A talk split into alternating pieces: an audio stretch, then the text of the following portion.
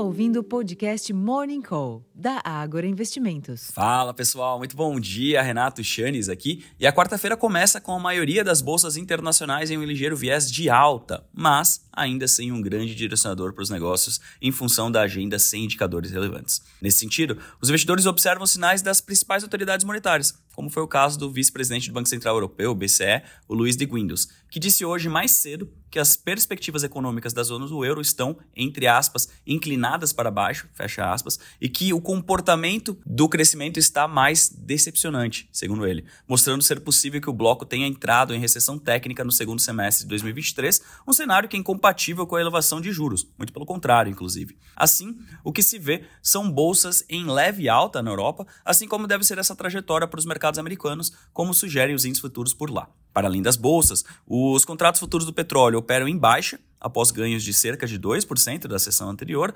enquanto que os preços futuros de minério de ferro tombaram 3% na madrugada em na China, caminhando para a maior queda desde outubro devido à fraca demanda que levou mais siderúrgicas locais a suspender a produção e entrar em manutenção. Da mesma forma como no exterior, o dia pode ser de leve ganhos para os ativos locais, embora limitados pela queda das principais commodities. E de fato, o EWZ, que é o principal ETF brasileiro negociado em Nova York, subia levemente no pré-mercado. Em termos de agenda, aqui no Brasil, entre os eventos, o diretor de política econômica do Banco Central, Diogo Guilhem, participa de evento virtual às 11 horas da manhã. A Anfávia divulga dados mensais de produção e venda de veículos. E o presidente do Banco Central, o Roberto Campos Neto, participa da reunião bimestral de presidentes de bancos centrais promovido pelo Banco de Compensação Internacionais, o BIS. Nos Estados Unidos, destaque apenas para o presidente distrital do Fed de Nova York, John Williams, que discursa pela manhã às 11h15. Pessoal, como vocês podem ver, realmente o dia é sem grandes direcionadores por aqui e no mercado internacional, que pode acabar acarretando em alguns ajustes,